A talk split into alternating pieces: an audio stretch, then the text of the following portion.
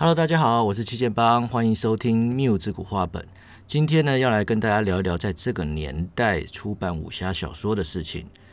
那其实这个主题是今年台北书展的时候，出版社要帮我办的活动，我所准备的一个主题。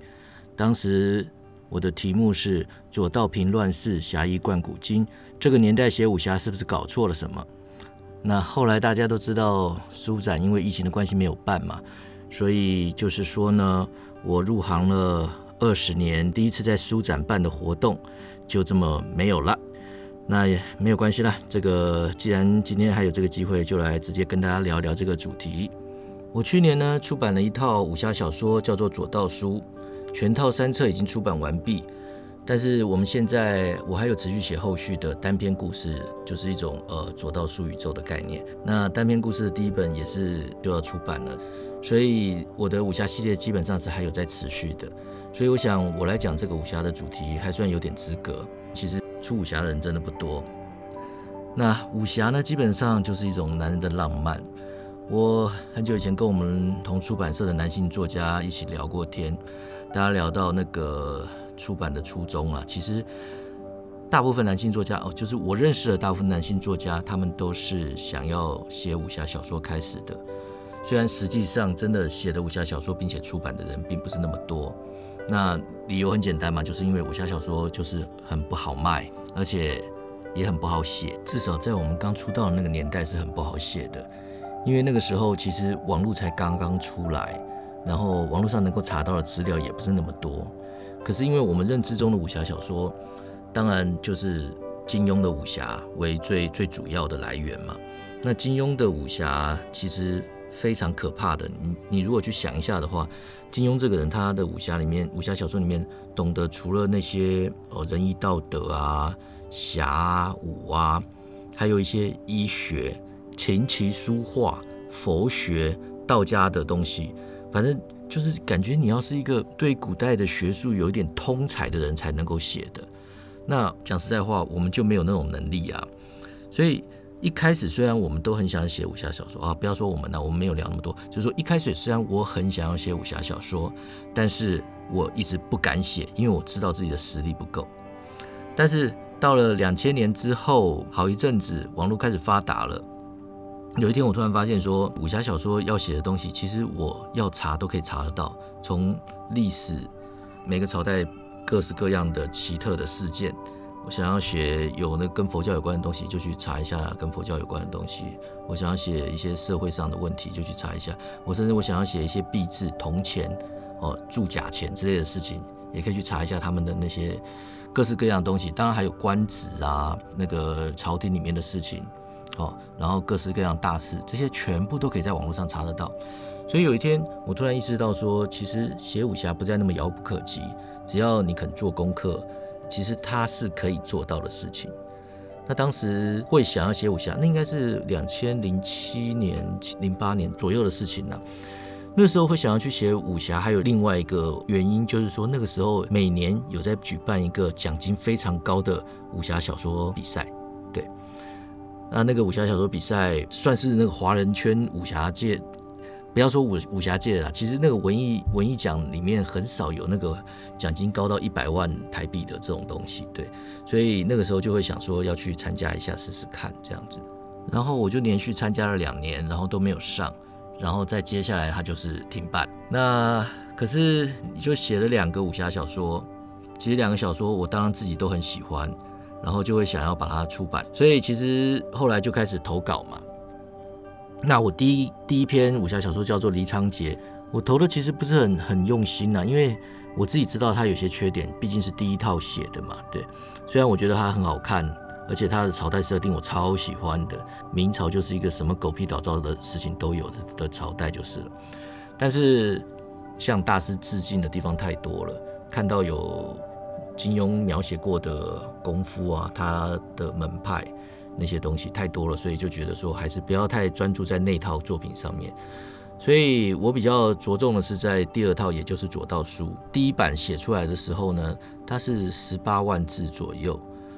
那对单本的小说来讲，这个字数是差不多的。但是对武侠小说来讲呢，其实它也不是很厚，而且它只有单本而已。所以我当初投稿其实没有什么回应，因为那个年代其实投稿武侠小说，你根本找不到什么出版社可以再投的，所以我一直投了半天都觉得很沮丧啊。但是后来有另外一家出版社编辑，其实应该也是认当时已经认识的吧，他看了那个小说就觉得好喜欢，然后就想说找我去聊一聊。聊出来结果就是说，因为印象中的武侠小说就不是单本的武侠小说，印象中的武侠小说就是要厚厚的好几本，所以那个我们讲完之后决定就是说我再回去呢，把一本再后来写成三本，然后我们再讨论这个出版的事情。老实讲，因为是没有合作过的出版社了，所以我们虽然讲了这一件事情之后，那但是我平常还是有很多事情在忙，所以又没有合作过，然后也还没有签约，所以就。不是很积极在做这件事情。再怎么样，你把那个一本书，哦，其实还好了，把那个书延长成三本来写，其实是还蛮容易的。因为武侠小说的设定基本上就是蛮庞大的故事，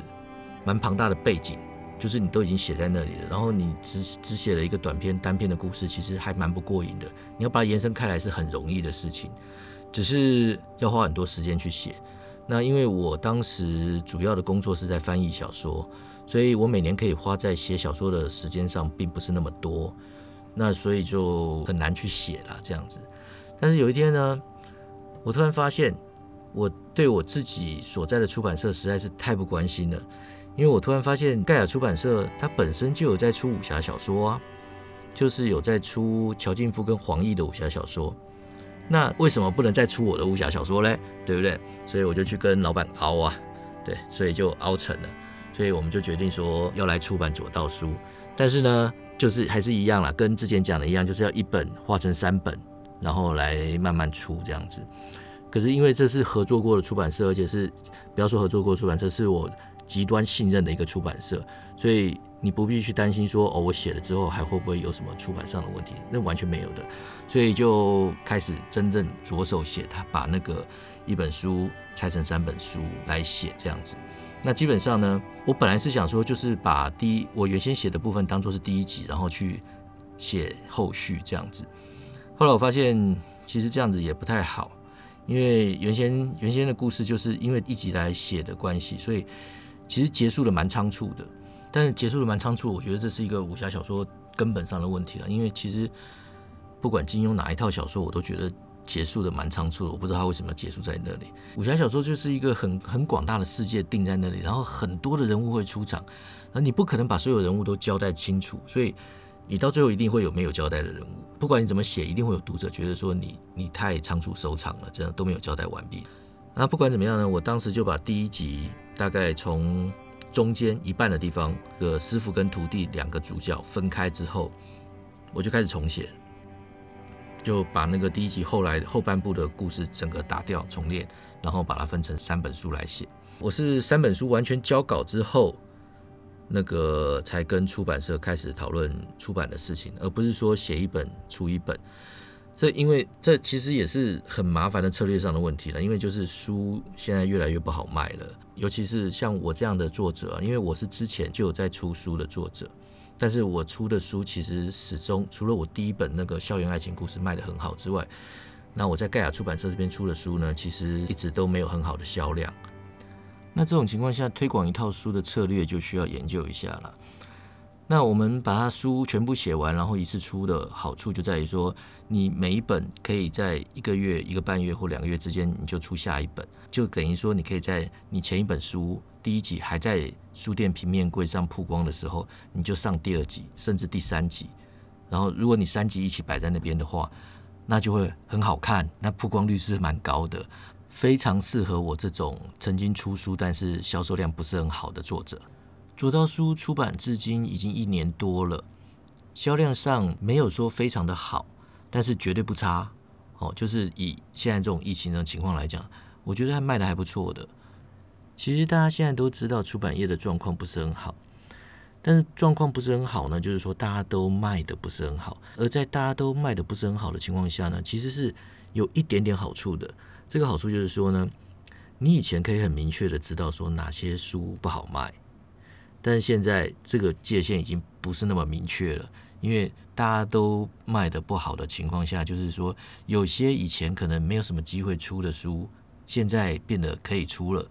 以前呢，有出版界的长辈跟我说过，唯一比武侠死得更惨的类型就是科幻。但是最近你也会发现，说科幻小说似乎也开始出现了，对，而且有越来越多。那当然，最近好像最好卖的是推理小说，这个我也不知道为什么，反正就是推理大家感兴趣吧。好，那就有点离题了。那我觉得出武侠小说还有另外一个好处，就是我今天刚好还去了成品去看了一下，发现，呃，我我最近跑了三家成品了，有两家那个左道书都只有两本哦，就是有一本不在了。就是在柜子上摆了两本，但我今天去的那家，他摆了四本哈，就是有一集还多了一本这样子。对，不管怎么样呢，就是说输出了一年多之后，他还乖乖的待在那个书柜上面，这是一个很好的现象。当然，这是可能是因为说旧武侠小说不多嘛，而且新的武侠小说更少，所以他可以很安安稳稳的待在他该待的地方。对，这是一件很好的事情，因为有的时候你的书就是。很快的就会从书柜上面消失。以前我还研究过一下，然后我的结论是说，一定要出系列书，因为系列书比较不容易在书柜上消失。因为你要摆一本在上面，你可能就要摆很多本在上面，比较好看呐。好，以上大概就是我这一次出版武侠小说的经历。那结论应该就是说，如果你找得到出版社愿意帮你出武侠小说的话，这个年代它是可以出的一种类型。那接下来我们来聊一聊这个创作武侠小说的时候遇到的一些有趣的事情。那首先呢，就是背景时代的抉择。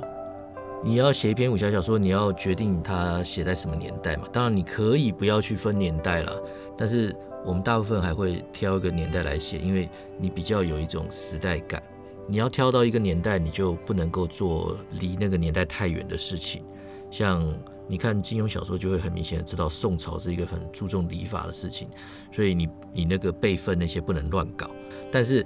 如果你的朝代设定在唐朝的话呢，那其实就是一个很豪放的年代，就是说你男女关系可以开放一点没有关系这样子。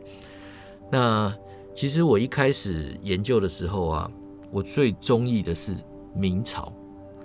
明朝这个年代真是太好玩了，什么事情都有。所以我第一本武侠小说就是写发生在明朝，明朝末年。明朝末年啊，有个好玩的党争，东林党跟阉党。我们小时候学的好，东林党好像都是一些有很有气节的人这样子。但是你真的去研究一下，你会发现东林党就是一些其实跟我们现在的政坛差不多的那种感觉啊，就是反正你东林党的人上去之后呢。你就会在各个那重要的职位去安插你东林党的人进去，这样子，然后就会排挤其他的什么浙党啊、什么党、什么党，基本上就是当初就是朝廷里面就是好几个党在那边排来排去的，到最后变成东林党在对抗阉党，阉党就是魏忠贤为主组成的党这样子。那这两个党在斗，斗到最后当然就是大家都知道魏忠贤赢了嘛，然后东林党那些人就死得很惨，然后其实。明朝末年最主要就是围在魏忠贤这个人身上。魏忠贤其实有的武侠小说不是，我也不知道是武侠小说。我印象中有些电视剧会把它拍的好像是超级高手，有些电影就会把它直接变成一个太监，就是不会武功，但是很懂得权谋的人这样子。那我当然觉得说他一定要会一点很厉害的功夫，是个大坏蛋、大魔头等级的人。那太监学的武功当然就有点类似。葵花宝典的那种设定，那就是因为这样的设定让我觉得说我太像金庸致敬了，所以就没有办法让我自己太用心去推这本书这样子。那明朝末年除了这些东西之外，还有发生在明宫的三大案，这是很有趣的。皇上每次生病都会老吃人家不知道哪里来的那种怪药，然后就暴毙，然后不然就是那个有不明人士跑到宫里拿棍子去打太子之类的事情。反正就是什么莫名其妙的事情都有啊！最可怕的事情，它居然还会在北京城里面发生一场大爆炸，然后炸的好像你看那史书的描述，它仿佛是一个核子弹在那边爆炸了的感觉。大家基本上是说是一个军火库爆炸，但是实际上也没人知道是怎么回事啊！我觉得明朝末年真的是太好用了。可是我把它用在一个太致敬的地方，所以就是不能用这样子。而且我后来发现，明朝末年这个设定实在是太多人用过了，对，然后魏忠贤当过太多大坏蛋了这样子。所以呢，后来我写第二本武侠小说的时候，左道书我就把它时代拉到比较远一点，哦，唐朝末年。唐朝末年其实就我所知，应该没有太多人用过。当然，我读的武侠小说不是那么多了，因为我太早接触金庸了。有的时候你接触了金庸，你就不会想再去碰其他的武侠小说。有的时候啦，说不定说不定不一样这样子。反正我就觉得说唐朝末年应该没什么人用啦，这样子，所以我就去研究了这个唐朝末年的时候。可是你使用唐朝末年的话，有一个很大的问题，就是说你去查当时的节度使割据的那个情况啊，你查出来的每张地图可能都讲的不一样，这样子。然后像那个玄日宗的总坛在剑潭剑南道那边，然后你就会想说是有个哎，查到有个剑南节度使，然后你就去找剑南节度使这样子。但实际上呢，在玄日宗存在的年代呢，那边是那个西川节度使王建的范围这样子。就是说，唐朝的节度使太乱了，太多了，两百年两百多年来，他们在各地建的节度使都有严格的这样子，所以同一个地方可能。几十年前是一个节度使，然后到后来又是另外一个节度使在做。我也不知道说我用到的节度使在当时就是到底存不存在，你知道 对，当然最主要那些大节度使是一定在的啦。对对对，那那个因为它是末年唐朝末年的年代嘛，所以基本上呢，就是当时存在的节度使就是后来变成五代十国的那几个那那几个家伙就对了。所以这样子应该是还好啦，只是。查地图真的是很难很难查，对，因为你查到一张唐朝的地图，你不知道它是唐朝初年、唐朝中期还是唐朝末年的地图，就是说你如果查的时间比较早的话，它能不能拿来用？然后再来就是引进历史人物啊，其实因为金庸的关系，我非常的喜欢在武侠小说里面引进历史人物的这个概念，因为引进的好的话是会有很好的代入感。当那个这种手法。似乎也被用得很烂了，这样子，所以其实日后如果要再写的话，会不会再这么做，我也不知道。这样子，那起码像我这一次在写他的单篇故事，其实还是有有在引用，就算不是引用真实的历史故人物，也是有历史事件在里面。因为其实历史事件存在是很好的题材，因为就是你会从一个事件里面就发生了，然后你再让你的角色去。针对那个事件做反应，就就蛮好的这样子，因为其实很多历史事件都扯到让你觉得说比比小说还扯这样子，你真的是可以直接拿来用的东西。那左道书主要的历史人物就最有名的就是宣武节度使，就是朱全忠，然后河东节度使就是李克用，然后还有一个十三太保。十三太保这个东西呢，是我在要把它从一开始的版本写成三个版本的时候啊，我去跟我们出版社的老板讨论的时候，我才知道十三太保原来是李克用的意志。之前我都没有发现哦。之前我对十三太保的印象就是，我很小很小的时候，七零年代看的一部电影叫做《十三太保》，然后我对那部电影里面唯一的印象就是姜大卫被五马分尸了，然后那个时候我都不知道说。哦，原来他们是李克用的义子。然后知道这件事情之后啊，那整个左道书就多出来一整个派别的势力了。这样十三太保各怀绝艺，这样子，然后他们是完全是那个主角他们的大对头。而且有趣的是啊，我后来知道十三太保的始末之后，我就去看，我就去刚好那个 M O D 有演十三太保，我就把它拿出来看了。然后看了那个当年的十三太保，我我会发现第一个啊，哈。就是那个年代的武侠片，主角杀人的人数不比那个英雄本色年代少，你知道吗？然后其次就是啊，当你知道说十三太保各个太保之间的关系啊，然后你就会知道那个第十三太保李存孝是最强的、最勇猛的。那他在电影里面也是，电影主角就是第十三太保这样子。但是呢，他的那个其他太保的角色就会跟你印象中不太一样，然后。我觉得这也是一个拿历史人物或神话人物来改编的那个问题，就是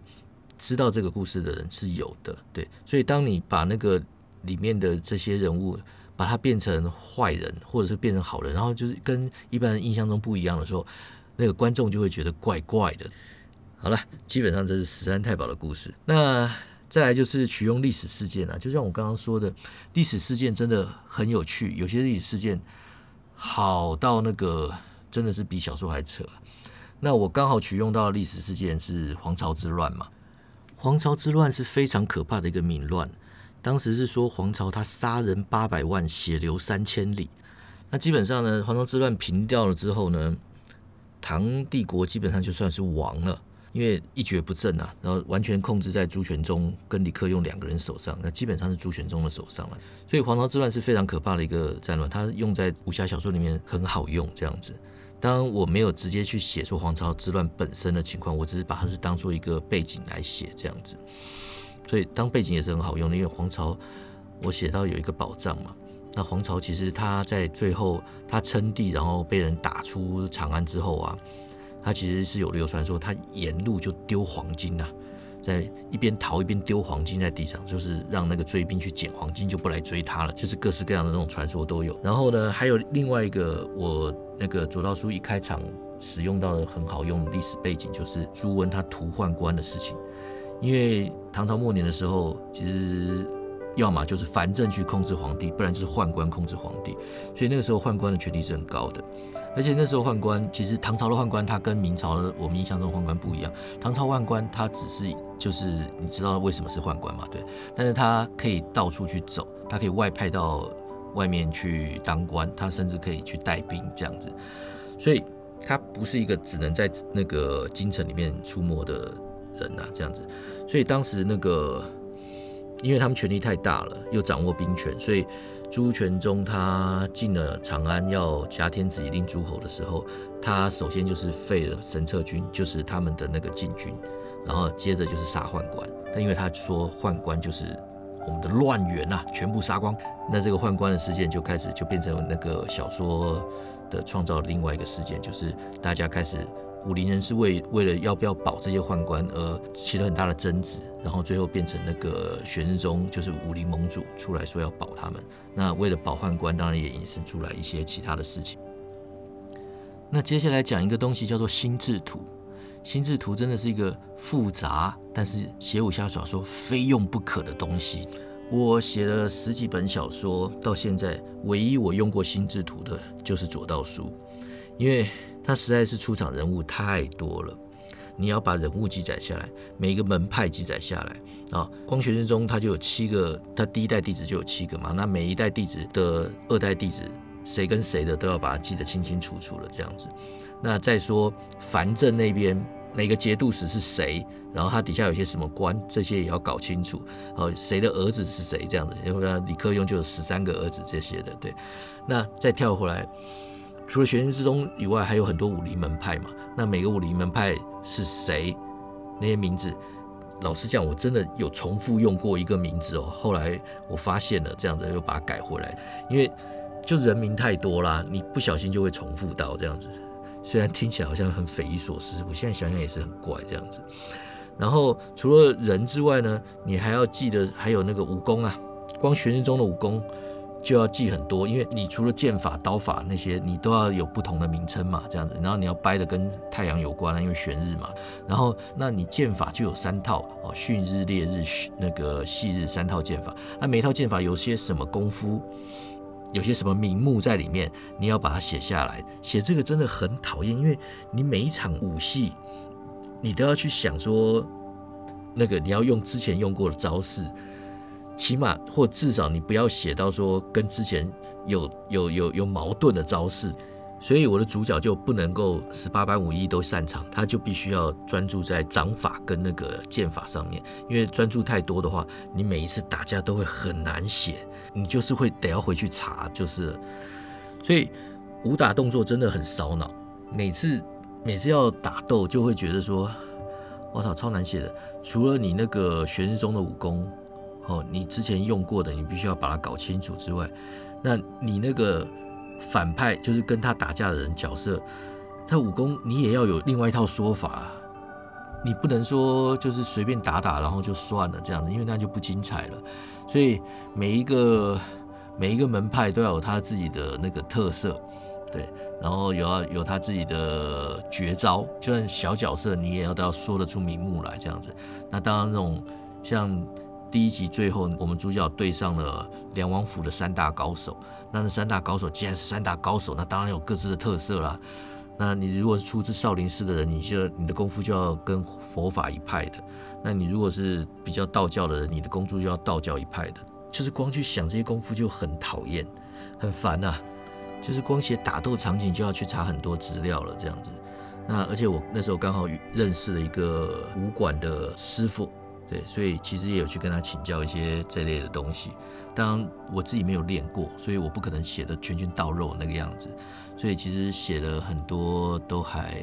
蛮在描述的，不是真的一拳一脚的东西，而是在描述那些功夫本身的它所带来的意念。存在的概念在那边这样子，所以老实讲呢，我其实写武侠小说，我的打斗场景并不多，尤其是真的那种大打的场景，一定是很少的，因为写那种东西真的是很烧脑，脑子会快快快被它烧掉这样子。所以我后来不是后来，我之前有看到那个有去看《白发魔女传》，哦，不是电影的那个，其实白发以《白发魔女传》来讲，我觉得那套电影。就是林青霞跟张国荣演的那套电影，我觉得比小说本身好看，因为小说本身超强的那个白发魔女啊，念宁赏她本身呢就就是一个从头看到人就想打架，看到谁都不由分说，先打了再说这样子，所以她基本上是一本从头打到尾的小说。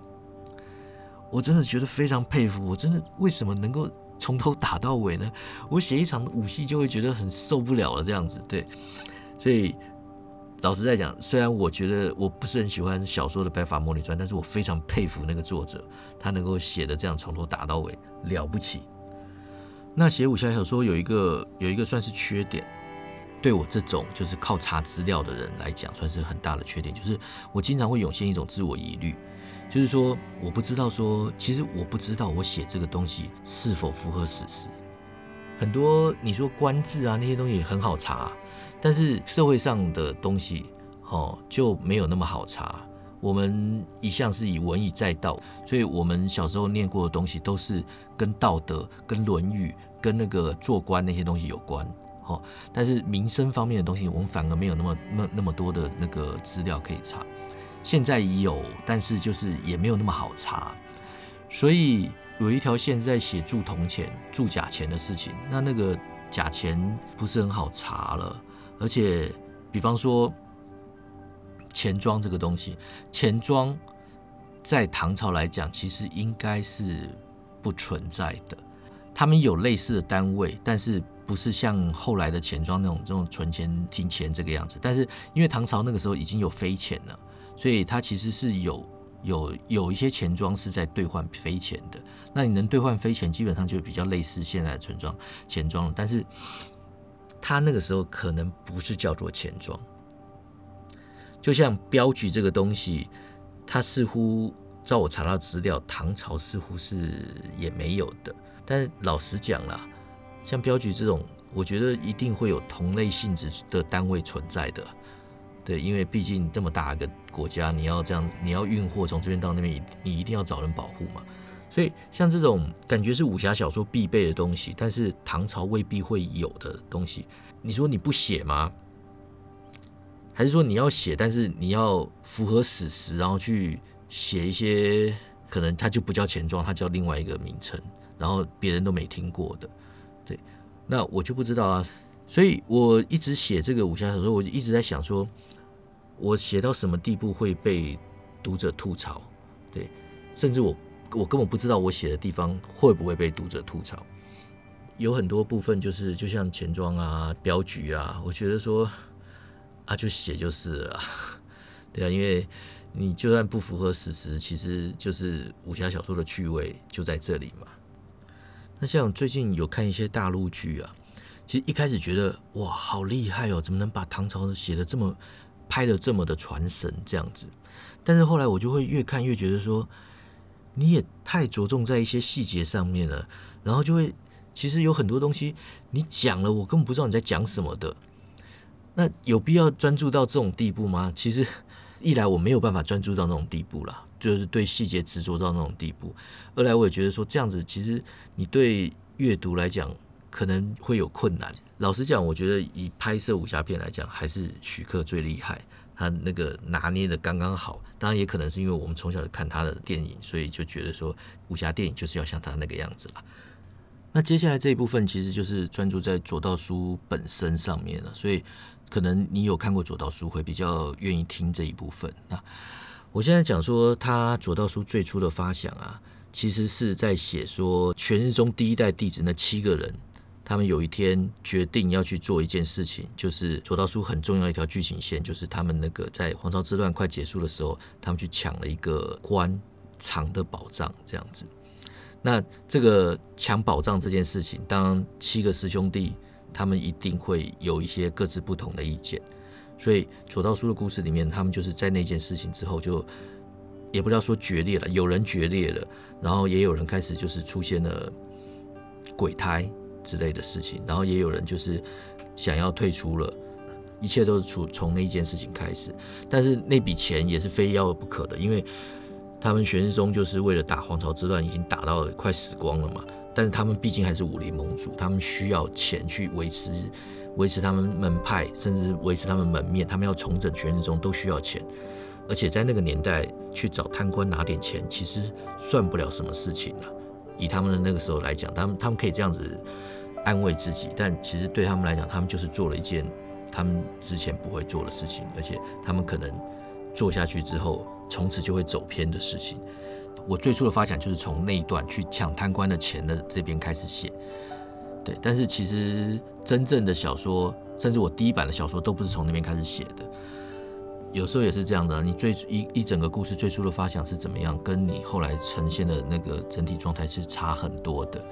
那我写小说基本上我是不太写大纲的，我想的大纲甚至可能只有一句话一个概念，然后我就开始写了。我写小说的重点都在人物上面，就是人物的个性、基本的那个情况都设定好之后，其实很多我预想的剧情，当那个故事线走到那里之后，因为角色的个性的关系，所以他就会走的跟我原先预想的剧情不一样，自己去发展去了，这样子。其实我很喜欢这种情况，因为这种情况常常会有神来一笔的感觉。整个故事就变得跟我之前完全不一样，这样子可能本来一个支线，后来就变成主线了。当然你会觉得说这样子可能写的太随性了，但是我觉得这样子故事才是好的故事，就好像说那个人像已经在石头里面了，我只把它拿出来那种感觉了。然后写左道书的过程中，还有一件事情我想讲的，就是其实呢，在第二集的结尾，师傅。哦，卓文君他其实很有那个实力可以去黑化的。我其实有考虑过让他黑化，然后到最后变成坏蛋这件事情，然后变成那个有师徒对决的那种桥段这样子。但是我后来想到说，在他黑化的过程，他很可能会去做一些什么事情，然后就让我觉得说，我非常不希望他做这些事情，因为就太过分了。但是。如果他黑化的话，那是很合理他会去做的事情，所以最后我没有让他变黑，对我就让他就是在第三集存在感大幅降低，这样直到最后才出来。那其实一定有朋友觉得说我收尾收的太快了，那甚至会觉得说最后大魔王为什么会是他们师傅这样子？因为其实左道书的故事就像像我刚刚讲的，我最初的发想就是在于他们变坏的那一刻。所以它的结尾一定也是从师傅让他们变好的这一刻当做结尾，所以对我来讲，它是在这边结局是合理的。但是真的可能有太多东西没有交代。你如果觉得我收的太快，那其实也是合理的，我可以接受。因为老实讲，我在收完那个左道书的时候，我就已经觉得说我会再用这些角色去发展其他的故事，但是。我不可能直接写在左道书的结尾，说这这故事还没完，或者说这故事我还会有后续这样子，所以就是结尾在那里了。那我觉得这三三本书是个很完整的创作。那如果说各位读者有觉得不一样的感觉的话，那就是不好意思。那基本上呢，还有故事，就是这个样子啦。好了，拉拉杂杂讲了一堆，其实觉得好像重点没有那么明显呐。就是一直在离题或怎么样的，但总之呢，就是说，创作武侠小说对我来讲是一个非常愉快的经验，非常的好玩，而且查了超多资料，知道超多历史上有趣的事情的。对，所以如果说你对创作武侠小说也有兴趣的话，我非常建议你也来写一本。当然，你一定要把它写完，你要该做的事情要做好。把它写完之后，你一定会得到很大的快感。但是能不能出版就不知道了，因为现在其实出版业是处于一种已经没人知道什么样的书会卖，什么样的书不会卖的情况。不管作者或者是出版社，大家都在找未来的方向。所以接下来何去何从，茫然之中，就是大家看着办吧。好了，今天的节目就到这里结束了，谢谢大家收听。我们下次看是说书，还是再找一些其他的事情来讲。总之呢，就慢慢的来定调这个节目的调性啦。好谢谢大家拜拜。